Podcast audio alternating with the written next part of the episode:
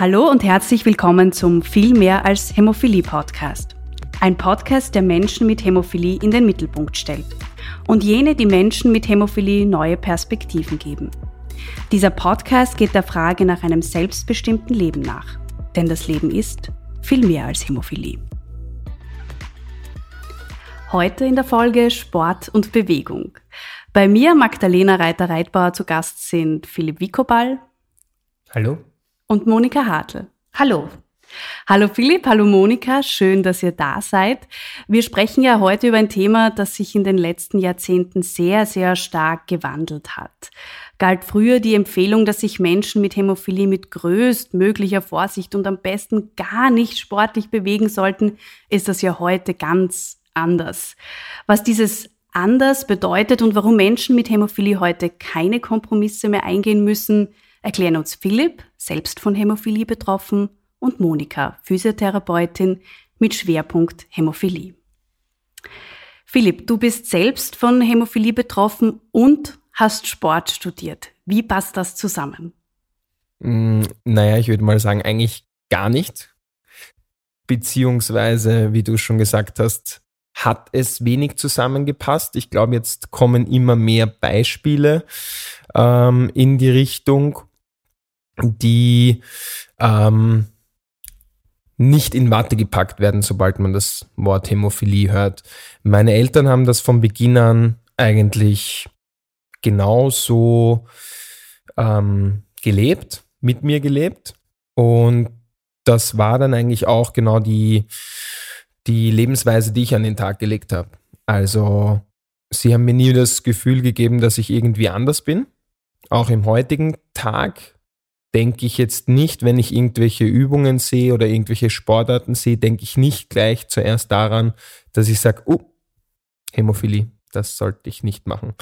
Sondern man muss, finde ich, viele Dinge einfach mal ausprobieren und dann vor allem in seinen Körper auch äh, hören, ist es eine große Belastung zum Beispiel für Gelenke oder mm, ist es einfach ein unangenehmes Gefühl während ähm, der Bewegungsausführung. Das gibt dann einem, einem schon eigentlich ein ganz gutes Feedback.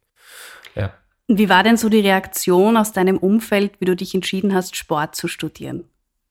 Ähm, da gab es eine ganz, ganz lustige Geschichte. Ich glaube, das war das erste Semester. Ähm, und äh, ich hatte irgendeine Fingerverletzung, bin in ein Krankenhaus gegangen und habe dann beiläufig noch erwähnt, ja, das ist während der auf der Sportuni passiert und in der und der Lehrveranstaltung. Äh, und ja, ich habe noch Hämophilie A. Und dann schaut mich der Arzt so an. Sie studieren Sport und Hämophilie. Das ist aber nicht so gescheit, dass sie das machen. Also zu deiner Frage zurück. Aus dem äußeren Umfeld kam ein kritisches Hinterfragen, sage ich mal, aus dem Familien- und Freunden-Background ein sehr äh, unterstützendes. Und das geht ganz einfach. Hämophilie und Sport, du bist ja mittlerweile Sportlehrer. Mhm. Das ist kein Problem. Ähm, nein, Müs muss ich ganz ehrlich sagen, ich, ich, ich wüsste nicht, in welchem Aspekt es mich in meiner körperlichen Verfassung einschränkt eigentlich. Ähm, müsste ich jetzt lange denken, um irgendein Beispiel zu finden. Das Aber ist doch eine gute Sache. Ja, auf jeden Fall, ja. Hm. Auf jeden Fall. Monika, das passt, glaube ich, ganz gut. Jetzt als Einstiegsfrage für dich. Du beschäftigst dich ja seit ganz vielen Jahren mit dem Thema Physiotherapie und Hämophilie.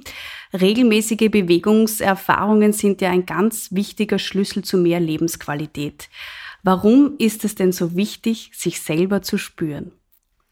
Ich glaube, das ist das, was der Philipp schon angesprochen hat, einfach um sich gut zu kennen. Wenn ich irgendeine Übung mache, die neu für mich ist oder die mich vielleicht überanstrengt, dass ich genau weiß, wo sind meine Grenzen. Und dafür ist es wichtig, dass ich meinen eigenen Körper kenne und weiß, wann höre ich jetzt auf und wann gehe ich doch ein Stückchen drüber. Und das, glaube ich, sieht man am Beispiel des Philips so gut, ist von Anfang an hat das stattgefunden. Das heißt, das beginnt schon, wenn das Kind zur Welt kommt, wenn das Kind zum Krabbeln beginnt.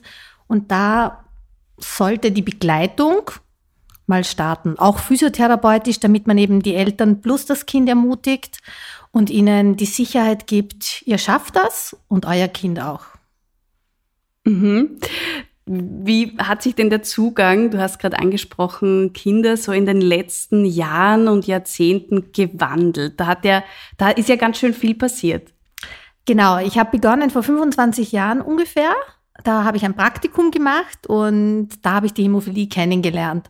Und da ging das noch sehr, ja, wir haben viel mit Wahrnehmungsschulung gemacht und dachten, wenn wir viel mit Wahrnehmungsschulung machen, dann lernen sich die Hämophilen besser kennen, ihre Grenzen, wissen, wann sie Blutungen bekommen, wann nicht. Und wir haben aber dann eigentlich herausgefunden, dass sich die schon sehr gut kennen, ja, und dass wir ihnen viel mehr Möglichkeiten bieten müssen, Sport- und Bewegungserfahrung zu machen und ihnen einfach zum Beispiel auch sie wieder Fußball spielen lassen, ja, und nicht nur einen Segelkurs veranstalten schwimmen. oder schwimmen, genau, sondern dass wir sie auch mal Football spielen lassen können, ja? Oder Tennis spielen aktiv, ja? Und das denke ich, das ist was ganz Wichtiges, ja. Du hast gerade Football angesprochen, da ist wahrscheinlich das Herz von Philipp gleich ein bisschen höher äh, an den Puls herangekommen.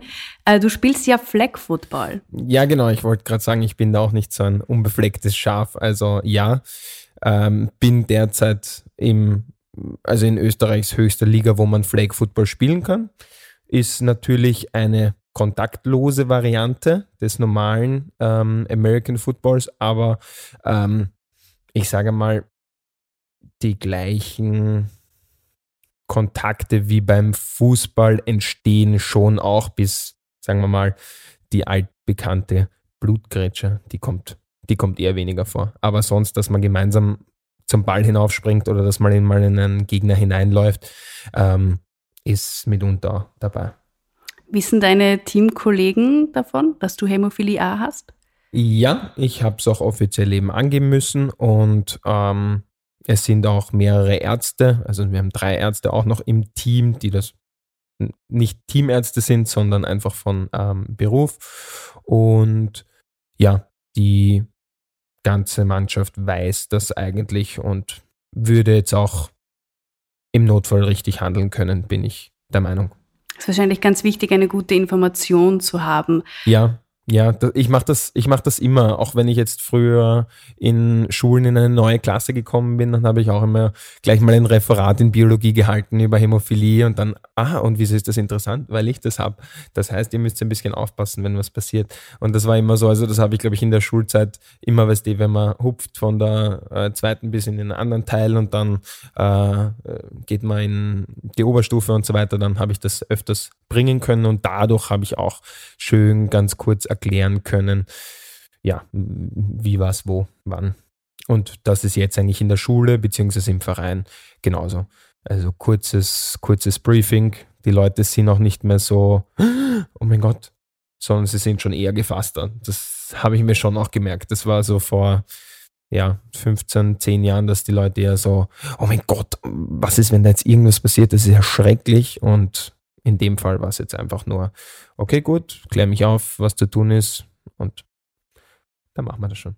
Monika, als Expertin für alles, was Bewegung betrifft, ist das der richtige Ansatz oder welche Sportarten sind denn besonders geeignet für Menschen mit Hämophilie? Als ich jetzt in Philipp gerade sprechen gehört habe, habe ich mir gedacht, ja, so sollte es sein, ja. Ganz viel Bewegungserfahrung machen und auch diesen Mut haben zu sagen, die Hämophilie ist jetzt kein Hindernis, es mal auszuprobieren, sondern wirklich Mut zu haben, sich diese Bewegung zuzutrauen und auch mal auszuprobieren. Ich muss ja nicht immer ganz ins Extreme gehen, aber ich suche mir jemanden, der es mir mal zeigt. Dafür gibt es gut ausgebildete Trainer und probier's einfach. So ein bisschen diesen Mut zur Bewegung, das wäre mir schon wichtig. Und zur vielfältigen Bewegung, weil wir als Hämophiliegesellschaft äh, bieten sehr viel. Wir haben ein Sommercamp, wir haben ein Jugendcamp, wir haben im Winter ein Wintercamp, ja. Das heißt, wir bieten schon sehr viel, aber es gibt natürlich noch viel mehr, ja. Da gibt es ja auch das Programm, dass man während dem Jahr im Fitnessstudio oder bei Physiotherapie unterstützt wird. Also da äh, kommt auch ein finanzieller Zuschuss äh, da. Das hilft mir persönlich auch sehr vielen und 50 bis 60 Hämophilen weiteren. Ja. Genau, nut, nutz einfach die Angebote, die wir als Gesellschaft bieten, aber auch die Angebote, die die Welt uns bietet. Also das ist etwas, denke ich mir, Indoor oh, ein See. und Outdoor. Schwimmen. Ja, ein See, ja, das hindert mich jetzt nicht. Ja. Oder eben ein Berg. Kein Berg kann zu hoch sein, ja. Du schaffst das, wenn du den Mut hast und dieses Durchhaltevermögen und sagst, ich kann das, ja. Ich bin geschützt. Sie haben, die meisten haben Prophylaxe und wenn ich eine gute Prophylaxe habe, dann ist Bewegung, Bewegung meine zusätzliche Prophylaxe. Hat sich eurer Meinung nach die Wahrnehmung zum Thema Hämophilie in der Öffentlichkeit gewandelt in den letzten Jahren? Also ich finde schon, die Hämophilen oder vor allem ähm, das Thema Hämophilie wird ja doch auch öfters in so Sonderbeilagen von Zeitungen. Das heißt, die Menschen werden schon darauf aufmerksam, dass es hier eine besondere Menschengruppe ja. gibt. Mhm. Und ich glaube auch, dass die Jungen jetzt schon viel offener rausgehen. Ja, es ist nicht mehr so, dass man sich so ein bisschen zurückzieht, sondern mhm. man tritt so mal einen Schritt nach vor und sagt, uns gibt es auch. Ja. Und äh, wir brauchen eben nicht in Watte gepackt zu werden, sondern schaut, was wir können, ja. Da muss ich aber auch dazu sagen, das hat ganz, ganz stark mit, mit der Medikation auch ähm, zu tun, weil ich hatte einfach wirklich das Glück, dass ich seit ähm, zwei Jahren dann durchgängig eine Medikation hatte. Und dadurch, sage ich mal ganz ehrlich, bin ich äh, mit vielen weiteren ähm, die erste Generation, die wirklich das Leben normal leben konnte. Also ich hatte jederzeit Zugang zu meinem Faktor. Äh, manchmal war es ein bisschen mühsam, den gekühlt zu halten, wenn du irgendwo in der Wüste in Australien oder sowas mehr auf Urlaub bist.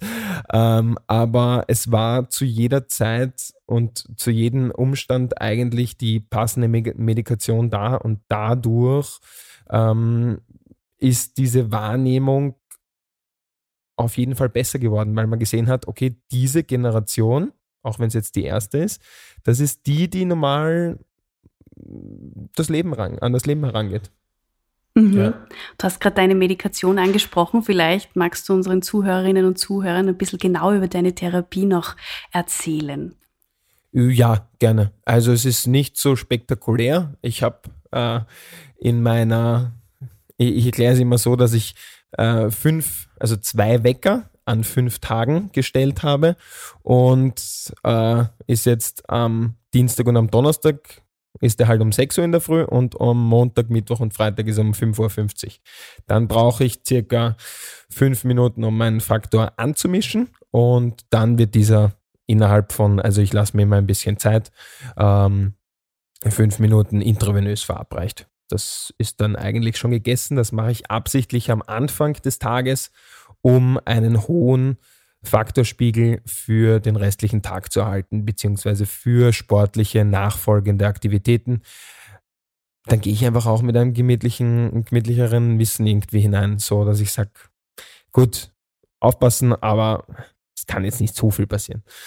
Ja. Das heißt, du hast eine prophylaktische Therapie und keine genau, Akuttherapie. Ja. Genau, so ist es. Also dadurch, dass ich schwere Hämophilie habe, ähm, ist es bei mir eine Prophylaxe und die wird von mir einfach immer dreimal in der Woche eingehalten und, und basta. Also das sind auch so wirklich die, die Momente, wo ich an die Hämophilie denke unter der Woche.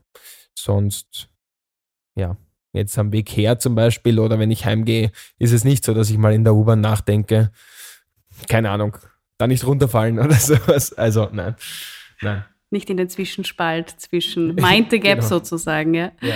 Ähm, war das immer schon so, dass du dreimal in der Woche dir die Faktorgabe verabreicht hast? Oder es ist ja die Halbwertszeit der Produkte ist ja sehr viel länger geworden. Mhm, mhm. Äh, soweit ich denken kann, ja.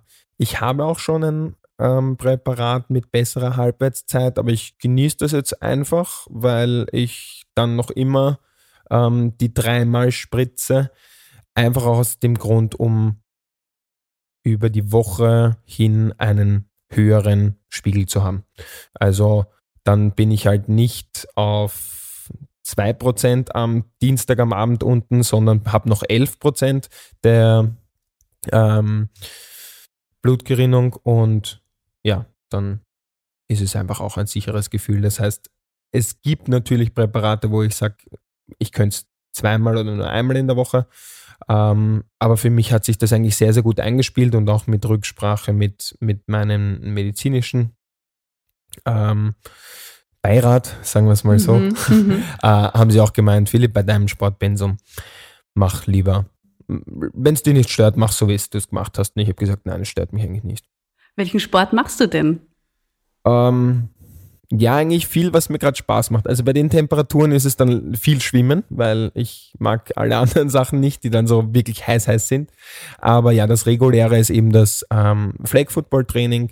Ähm, sehr viel eben auch ähm, CrossFit, also funktionelle Übungen, äh, um sich das jetzt besser vorzustellen können. Das sind halt dann solche Sachen wie ähm, Liegestütz und hinuntergehen und hinaufspringen, ähm, Klimmzüge, Kniebeugen und solche Sachen halt meistens in höherer Intensität, aber nicht mit viel Zusatzlast. Also ich hebe da jetzt keine 100 Kilo äh, zehnmal, sondern ähm, mache halt 100 Kniebeugen. Bin dafür aber vorher gut aufgewärmt. Und ja, das hilft natürlich auch bei ja, dem Zielsport Flag Football dann. Schneller werden, spritziger werden. Ja. Hm, das klingt gut. Monika, was ähm, gibt es denn sonst noch für Sportarten, die gut sind für Menschen mit Hämophilie, um möglichst spritzig zu bleiben? Ja, ich glaube, das Spritzige, auf das kommt es an. Der ja. Philipp hat das gesagt, du hast ihn vorher gefragt, welche Sportarten er macht. Und er hat geantwortet, naja, das, was man halt, ja, was man jetzt so machen kann, ja. Und ich denke, genau das ist es, was ein Hämophiler machen sollte. Wenn er sich für einen Sport entscheidet, dann ist es wichtig, dass er eine gute Technik kann, dass er einen Lehrer hat, einen wirklich gut ausgebildeten, der die Technik selbst gut beherrscht und der ihm die weitergeben kann. Das finde ich ganz, ganz wichtig. Und sonst ist es wichtig, dass sie viel Bewegungserfahrung machen. Einfach wirklich Verschiedenes. Ja. Dass sie eben, vormittags geht er schwimmen und wenn er schwimmen geht, fährt er zum Beispiel schon mit dem Fahrradl hin, ja. Also, dass er sich nicht mit dem Auto hinführen lässt, sondern fährt schon mit dem Fahrradl zum Schwimmen hin, ja. Dass er auch einmal am Berg hinauf klettert oder hinauf sprintet, ja. ja. Also, ich denke, auf das kommt es an, ja, dass sie sich wirklich bewegen im Alltag. Ich sage immer, ich als Physiotherapeutin bin dafür, mir ist es lieber, die Patienten bewegen sich im Alltag, zum Beispiel, sie tragen ihre Einkäufe mhm. 150, 250, 500 Meter nach Hause, als sie steigen ins Auto, laden sie ein und zu Hause wieder aus, ja. Oder dafür gehen sie dann ins Fitnesscenter zwei Stunden in der Woche und rackern sich da ab, ohne dass sie körperlich dazu imstande sind. Also das wäre mir etwas Wichtiges und ich denke, das bietet zum Beispiel das Sommerlager ganz viel Abwechslung, ja. Also dass der auch einmal Frisbee spielen kann, dass er Springschnur springen kann, dass er Fußball spielen darf, dass er auch einmal läuft und sprintet und sich kennenlernt, seine Grenzen kennenlernt, sich selber einschätzt, auch gegenüber den anderen. In einem gesicherten Umfeld. Das ist das Das Gute. ist immer das und Wichtige. Das ist das, was du gesagt hast, dieses die Trainer, die dabei sind, die vielleicht selber betroffen sind, die vielleicht die Bewegungen kennen, äh, die können da halt dann wirklich perfekt auf die Kinder eingehen. Also, und wir haben ja natürlich auch immer das medizinische Personal dabei. Äh, in einem besseren Umfeld, sagen wir mal so, kann man sich nicht verletzen. Das heißt, ihr sprecht hier das Sommerlager an. Könnt ihr vielleicht ein bisschen näher über das Sommerlager sprechen? Ich denke mal, das kann ja Philipp jetzt besser, weil bei mir ist es zehn Jahre her, dass ich dabei war. Mhm. Das heißt, wir haben das noch ganz anders aufgebaut. Bei uns war die Physiotherapie das Aller, Allerwichtigste, sodass jeder seine Einzeltherapie bekommt, dass wir einfach individuell schauen, was braucht das Kind, der Jugendliche. Ähm, und dann haben wir langsam begonnen, das so richtig in den Sport einfließen zu lassen. Aber heute, und ich freue mich so, dass die Entwicklung der Präparate beziehungsweise auch unserer jungen Betreuer, dass die wirklich diesen Mut haben, es so mehr auf Sport aufzubauen. Und wenn du ein individuelles Problem hast, wenn ich das richtig jetzt deute, dann steht die Physiotherapie zur Verfügung. Also wir, ich sehe mich da ein bisschen für die jungen Leute jetzt als Ergänzung. Für die Älteren, sage ich mal alle unter 40, also über 40, da habe ich ganz einen anderen Stellenwert als bei den Jungen. Ja, bei den Jungen ist es wirklich wichtig, dass ich ihnen eben mit guten Sportlehrern, gute Techniken, viel Bewegungserfahrung ermögliche. Ja, genau das ist es. Also das Bewegungserfahrung in vielen unterschiedlichen Bereichen, das hilft einfach. Also dann hast du eine Ganzkörperkoordination, fällst natürlich. Ähm, sagen wir mal, geschickter hin. Genau, ähm, ja. Solche Sachen. Aber wie du jetzt gesagt hast, ich würde der Physiotherapie nicht so ganz den ähm, Stellenwert da abbringen, wenn man das so sagt. Also es ist Danke. auf jeden Fall noch äh, ein unumgänglicher und auch ein wirklich wichtiger Teil in unserem Sommercamp. Was möchtest du denn gerne den Burschen mitgeben aus deinem Erfahrungsschatz heraus, wenn du auf einem Sommercamp bist? Ähm, was ich Ihnen mitgeben möchte, ist auf jeden Fall, dass Sie die Sachen machen sollen, die Ihnen eben Spaß machen. Äh, ich finde, nur so bleibt man auch wirklich bei der Bewegung. Also ich merke das auch selber in meinem Trainingsbereich, dass man dann zu sehr irgendwie abschweift, weil man jetzt ein Programm durchziehen muss. Aber es ist wichtig, dass die Kinder äh, viel gezeigt bekommen und sich dann die Sachen aussuchen, die sie gerne machen. Äh, ganz, ganz kurzer Einblick. Wir haben äh, als Sportarten zum Beispiel Touch Rugby, das ist auch die äh, kontaktlose Variante. Wir werden Flag Football spielen, eben auch die kontaktlose Variante. Frisbee werden wir spielen. Äh, Fußball kommt auch vor. Schwimmen, Turmspringen, Kanufahren, Stand-Up-Paddeln. Äh, Tischtennis, Wikinger-Schach ist, glaube ich, auch einfach noch Mhm. dabei. Und ganz große Königsdisziplin ist bei uns Fußball-Tennis. Das ist eigentlich auch, äh, ja, man kann, kann sich so vorstellen mit, du spielst Tennis mit deinem Fuß und einem großen Ball auf einem Tennisfeld. Also es funktioniert genau gleich. Aber heißt- es ist Bei euch kann man lustig. alle Trendsportarten ausprobieren, die 2020 besonders beliebt sein werden. Nee, auch, auch ein wenig. Also das, das, was gerade kommt und eben auch das, was die Kinder vielleicht interessiert. Sie haben das und das gesehen. Ähm, ich möchte es mal ausprobieren und da, da schauen wir schon noch, dass wir da auf die Bedürfnisse von den, von den Teilnehmern eingehen. Ja, also um zusammenzufassen, einfach alles eben herzeigen. Sie sollen sich aussuchen, was ihnen Spaß macht und äh, viele haben dadurch auch eben schon jetzt weil wir es ihnen gezeigt haben, eben einen Ultimate Frisbee Verein in ihrer Heimatstadt gefunden.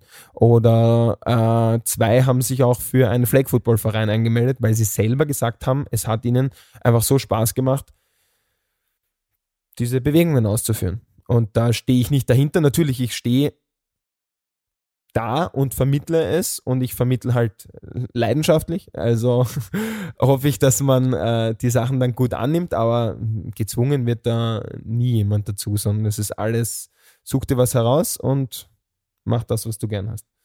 Gibt es da vielleicht auch irgendeine Frage, die du den Burschen mitgeben könntest zum Nachdenken? Ähm, ja, also ich habe, das Gute ist eben dadurch, dass jeder irgendwie mit der gleichen Situation dann dort ankommt, äh, habe ich mir, ja, ich glaube, es ist mir vor zwei, drei Wochen eingefallen, äh, bezüglich der Faktorgabe. Äh, möchte ich auf jeden Fall dieses Jahr im, im Hämophilie Sommercamp äh, die Frage an die anderen Teilnehmer stellen, wie sie spüren, selber im Körper, ob der, dass der Faktor nachlässt oder dass sie nicht ausreichend, ja, sagen wir mal, geschützt sind. Also ob sie das irgendwie selber verorten können an eine, an eine äh, Stelle oder ob sie es einfach, ja, im, im Kopf haben. I don't know, ich weiß es nicht. Was würdest Ja. denn du darauf antworten? Für mich ist es relativ schwer, weil dieses Empfinden habe ich sonst nicht, aber ich würde es irgendwie als so ein, ähm, wie sagt man, so ein, so ein ja, Grummeln im Rücken oder es ist nicht, es ist nicht mehr alles so, so, so gut geschmiert. Also es, es, es braucht ein wenig länger Bewegungen auszuführen, irgendwie so, aber es ist echt, echt schwer zu beschreiben. Also deswegen stotter ich da gerade auch so hin. Aber äh, ja, es ist ganz, ganz tricky, deswegen freue ich mich schon auf die anderen Antworten. Sehr gut, wir sind auch schon ganz gespannt. Ich auch. Und ich bin schon voll neugierig, weil ihr könnt das ja zwei Wochen quasi testen. Ihr habt ja, glaube ich, 14 Tage Zeit und könnt quasi so fast wie so ein Protokoll machen. Ja, Ja, das stimmt. Das also ich glaube, da kann man viel Aufmerksamkeit hingeben und mal schauen, ob sich da was tut. Ja, ja. Und es geht eben halt wirklich darum, dass du einfach solche, solche Themen, die sonst niemand betreffen, den kannst, die kannst du einfach frei, frei rausschicken. Die kannst du besprechen. Und da diskutierst du sonst eigentlich alleine. weil sich keiner in dich hineinversetzen kann. Aber da diskutierst du auf einmal zu 20, zu 30. Großartig. Das passt jetzt perfekt als Überleitung. Monika, warum ist denn Bewegung und Sport gerade so als Verletzungsprävention so wichtig? Ich finde das jetzt eben, weil die Hämophilen und gerade das Sommercamp zeigt sehr viel, ja. Wir haben dort viele Möglichkeiten und wir als Physiotherapeuten haben da eben die Möglichkeit, wenn irgendjemand sieht in diesem Sport, ah, irgendetwas, ich würde das zwar gern, aber irgendwas hindert mich daran, dass wir das dann einfach in der Physiotherapie mal analysieren gemeinsam. Und dann schauen wir, wie kann, können wir gemeinsam, also der junge Mensch eben, und ich das gemeinsam schaffen, dass er dieses Ziel, das er gerne erreichen will, auch erreichen kann. Ich kenne viele ältere Hämophile, die wirklich schon Gelenksarthrosen haben, die schon Gelenksersätze haben, ähm, Prothesen in Hüfte und vor allem in Knie. Und früher hat man einfach sie in Gips gelegt, sechs Wochen. Ja? Wenn sie eine Blutung hatten, wurden sie still quasi gelegt. Und heute beginnt man, Gott sei Dank, und ich freue mich irrsinnig, dass das wirklich bei allen Operationen oder generell jetzt schon so ist, dass man sofort mit der Bewegung beginnt, weil man festgestellt hat, umso schneller ich in Bewegung komme bei einer Blutung, umso weniger kann nämlich diese Blutung etwas mit meinem Gelenk anstellen. Das heißt, die Arthrosen werden hinten angehalten und ich werde angehalten, mich zu bewegen, damit das einfach besser wieder durchblutet wird und die Blutung schneller quasi sich auflöst, ja das Wichtigste trotz allem ist einfach die Prophylaxe. Ja? Das Allerwichtigste ist mal, dass du eine gute Prophylaxe hast. Wir hören das immer wieder auch Menschen, die nur im Akutzustand gespritzt haben, das heißt bei Bedarf. Äh, wenn die später im Alter, eben mit 40, 45 auf Prophylaxe umgestellt werden, dass die einfach auch sich wohler fühlen. Mhm die Arthrosen verschwinden nicht. Das muss man schon sagen, das, was einmal eingetreten ist oder was einmal abgenützt ist, das kann ich nicht mehr ersetzen oder noch nicht. Wir wissen ja nicht, wie schnell die Medizin Fortschritte macht, aber im Moment halt noch nicht. Und aber sie haben einen besseren ein besseres Gespür für sich selbst und weniger Blutungen. Und jede Blutung, die weniger ist, verhindert natürlich dass ich mein Gelenk selbst verletze. Abnützungen, das ist ein ganz großes Problem. Einschränkungen. Jede Blutung macht eine Bewegungseinschränkung und wenn ich mein Gelenk nicht mehr ähm, im ganzen Bewegungsausmaß bewegen kann, schränkt mich das natürlich in Bewegungen ein. Und das ist eben, da komme ich dann zum Sport dazu und ich bearbeite dann eben dieses Gelenk. Und mir ist es aber auch ganz wichtig, äh, dass die Patienten, die Hämophilen einfach spüren, wieso ist das jetzt so? Und was hat das auch für einen Zusammenhang? Ja, oft ist eine Ellbogenblutung oder eine Einschränkung im Ellbogen macht nicht nur im Ellbogen eine Einschränkung, sondern schränkt mich auch in meinem ganzen Bewegungsablauf des Armes, aber auch des ganzen Körpers ein. Genau da kann ich kurz einhaken. Mhm. Also heute, als ich ähm, CrossFit gemacht habe, war die Aufgabe, dass man eine, eine Langhantel vor den Schultern hält. Und das habe ich leider von meiner Ellbogenbeweglichkeit nicht machen können, sodass es sehr aufs Handgelenk gedrückt hat. Äh, ich weiß das. Ich habe dann eine Alternative gefunden, dass ich die Übung noch immer ausführen kann, nur halt die Stange nicht halte. Also ich habe dann einfach, so wie man kann sich das vorstellen, dass man die Arme vor dem Körper einfach verschränkt und dann nimmst du die Arme hoch, sodass die Ellbogen nach vorne wegzeigen. Das heißt, ich habe die Stange dann auf meinen Oberarmen balanciert und es ging eigentlich genauso und hatte nicht den Druck auf das Ellbogengelenk und nicht auf das Handgelenk. Ich musste da nur kurz hinein, weil das war so, du hast das erzählt und es war so genau das, was ich heute erlebt habe. Also es ist so, wow. Aber das ist es auch genau. Das ist dieses Wow. Ja, der Patient kann etwas nicht wirklich ausführen und manch, wir schauen uns das dann an, wieso. Und wir finden aber eine Möglichkeit, äh, und manchmal muss man zurückgehen. Manchmal passt die Konstitution noch nicht für mhm. dieses mhm. Training. Mhm. Und dann gehen wir ganz an den Ursprung zurück, ganz weit zurück mhm. manchmal, weiter als sie gerne hätten.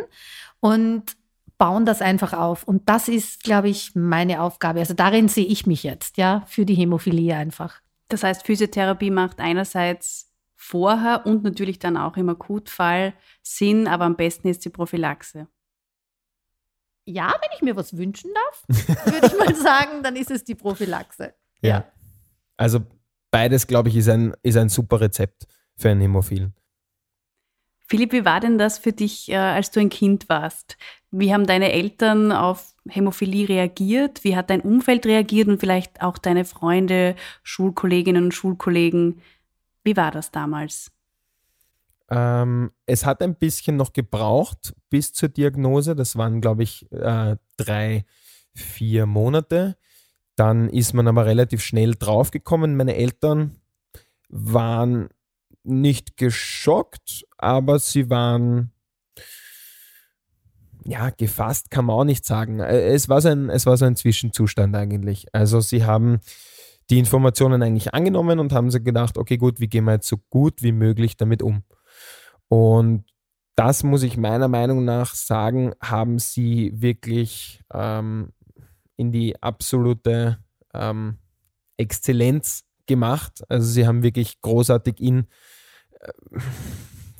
klingt jetzt wie eine Floskel, aber in jeder Situation ähm, ge, gehandelt und haben mich eben nie Sachen nicht machen lassen. Das Einzige, und das verstehe ich auch, war ein Fußballverein als 7, 8, 9, 10-Jähriger, wo man halt dann draufkommt, dass man laufen kann und dass ein Ball Spaß macht, wenn man drauf kickt und noch mehr Spaß, wenn er ins Tor fliegt. Und äh, da haben sie aber gesagt, aufgrund der ja, sogenannten Blutgrätschen ist das wahrscheinlich äh, eine ungute Kombination.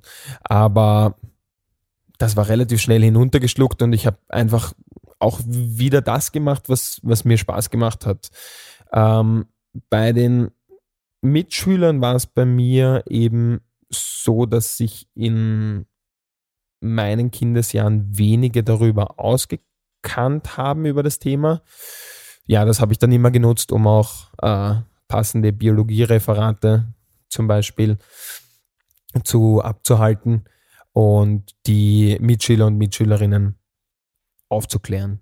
Die Reaktionen waren aber jetzt nie, sagen wir mal, hektisch oder, oder oh mein Gott, was soll ich damit tun? Sondern man ist eigentlich immer ganz gut in meinem Leben an dieses Thema herangegangen. Also das sind meine persönlichen Erfahrungen und die ähm, haben eigentlich ein gefasstes Umfeld und auch ein wenig ein sehr reflektier reflektiertes Umfeld. Also jetzt mal kurzes Lob an Philipps Eltern an dieser ja, Stelle ja, sozusagen, ganz, ganz offiziell hier. Stichwort Familie, du hast ja auch einen Neffen, mhm. der an Hämophilie leidet. Inwiefern ähneln sich denn eure Geschichten und wo unterscheidet ihr euch vielleicht? Leidet er? Ihm geht es eigentlich sehr gut. Also. Wie würdest du die Frage formulieren? Ähm, leben? Mhm. Das ist ganz spannend, weil Sprache schafft ja auch viel Realität und macht uns ganz feinfühlig für bestimmte Dinge. Ähm, du hast also einen Neffen, der auch mit Hämophilie lebt. Inwiefern ähneln sich eure Geschichten und wo unterscheidet ihr euch vielleicht? Ähneln tun sie sich auf jeden Fall in dem Typ der Hämophilie, also Hämophilie A im schweren Bereich, also unter 1%. Und das ist auf jeden Fall mal das, wo wir uns ähneln und wo wir uns auch ganz stark ähneln. Und das verspricht eine super Zukunft für den Tobias, ist, dass meine Schwester ganz genau gesehen hat, wie meine Eltern mit mir umgegangen sind. Und dadurch, dass das bei mir halt, glaube ich, ganz gut funktioniert hat, ähm, werden sie das Rezept nicht so viel umändern müssen, um das Gleiche für den Tobias zu erreichen. Also sie lassen ihn tun. Äh, ich bin auch dann immer wieder der, der kommt und zeigt, hey, du bist nicht alleine. Ich, also wenn ich meine äh, Schwester besuche, dann hebe ich mir auch manchmal das Stechen auf, obwohl ich es gerne in der Früh mache, aber dann hebe ich es mir manchmal auf, damit der Tobias einfach sieht, da ist doch noch jemand, der macht das auch wie ich. Und das hat schon ein paar Mal sehr, sehr gut geholfen. Also da, er ist dann wirklich aufmerksam und ich meine, wie alt war er da? wann ist ein dreijähriges Kind 15 Minuten aufmerksam? Gute Frage.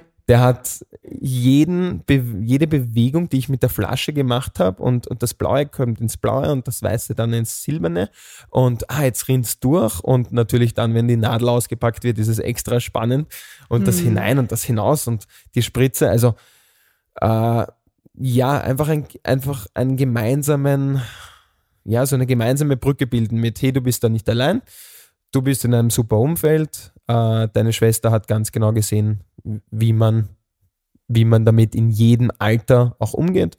Und das machen wir für ihn jetzt genauso. Ja. Darf ich da noch eine Frage stellen?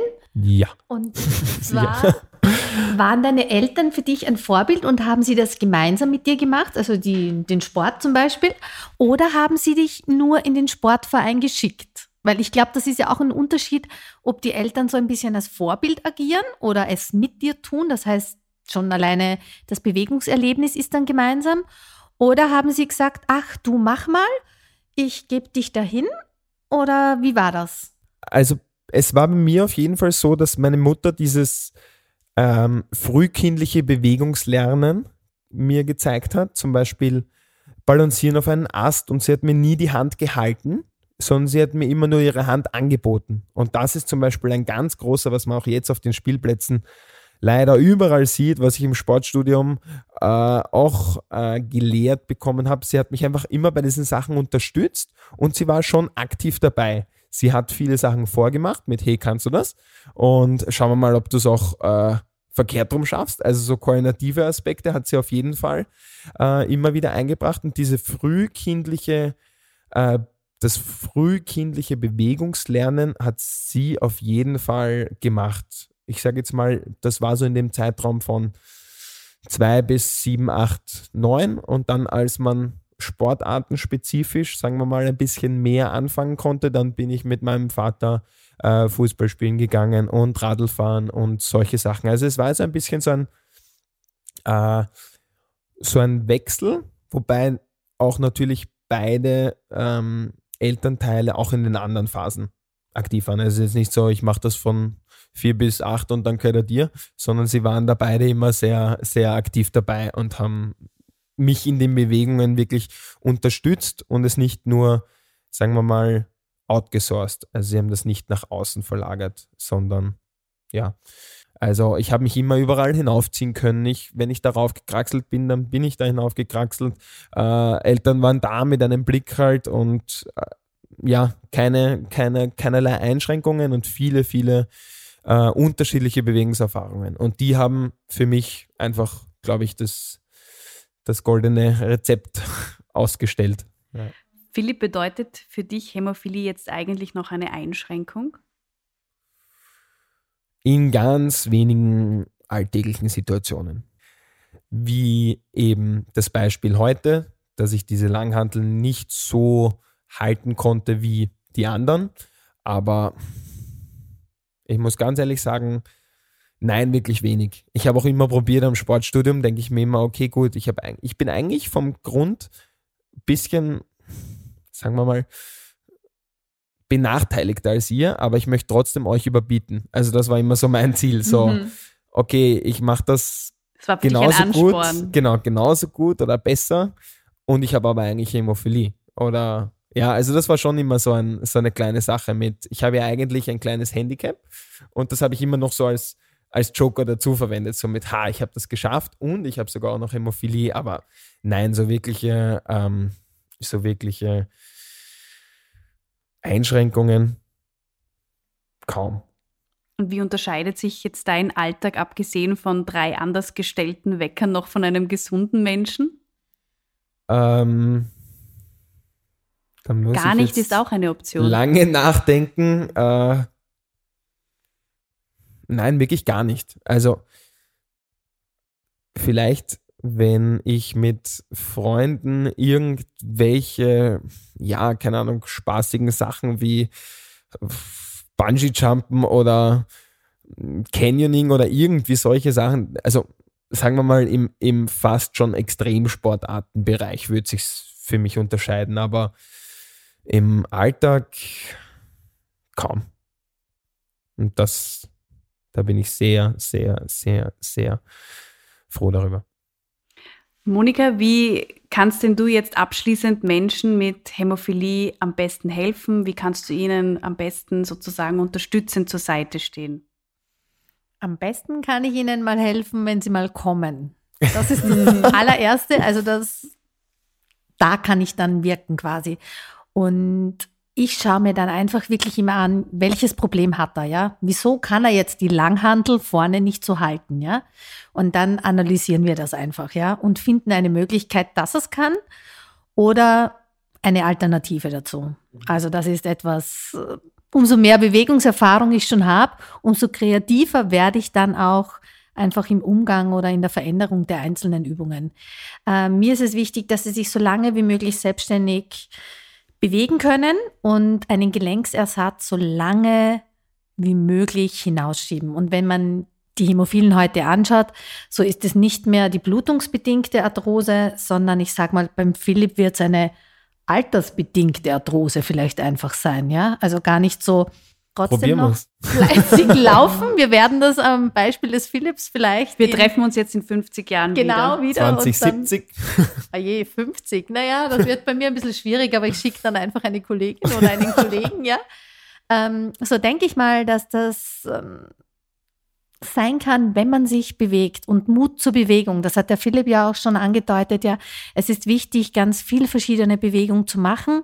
Und mir persönlich als Therapeut, weil ich oft Menschen sehe, jetzt nicht nur Hämophile, auch andere, die so fleißig trainieren und wirklich ganz tüchtig sind und täglich sich anstrengen und trotzdem das Ergebnis nicht haben, das sie gerne hätten. Und manchmal liegt es an einer klitzekleinen Bewegung oder eines Muskels, den sie immer ignoriert haben und den zeige ich ihnen dann, damit sie optimal sich bewegen können. Also das ist so, und ich habe, das ist mein großer Vorteil, glaube ich, als Therapeutin, ich habe den Patienten eine Stunde.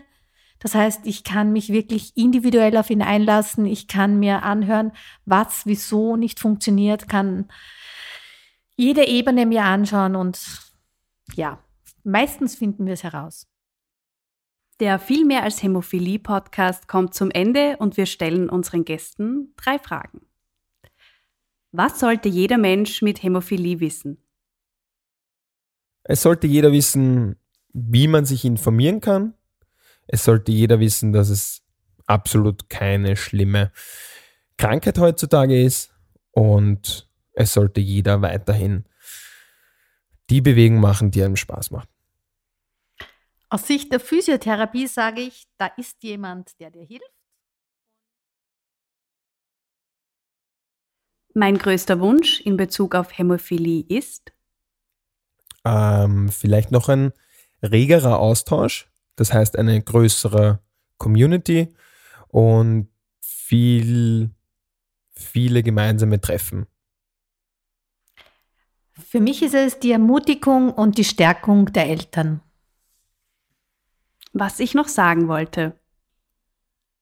Mach das, was dir Spaß macht und hör auf deinen Körper. Und bleib dabei beweglich. Vielen Dank, dass ihr euch Zeit genommen habt und danke für eure spannenden Einblicke in euer Leben. Dieser Podcast entstand in Zusammenarbeit mit der österreichischen Hämophilie Gesellschaft mit freundlicher Unterstützung von Sobi und redaktioneller Aufbereitung von Media Planet Österreich.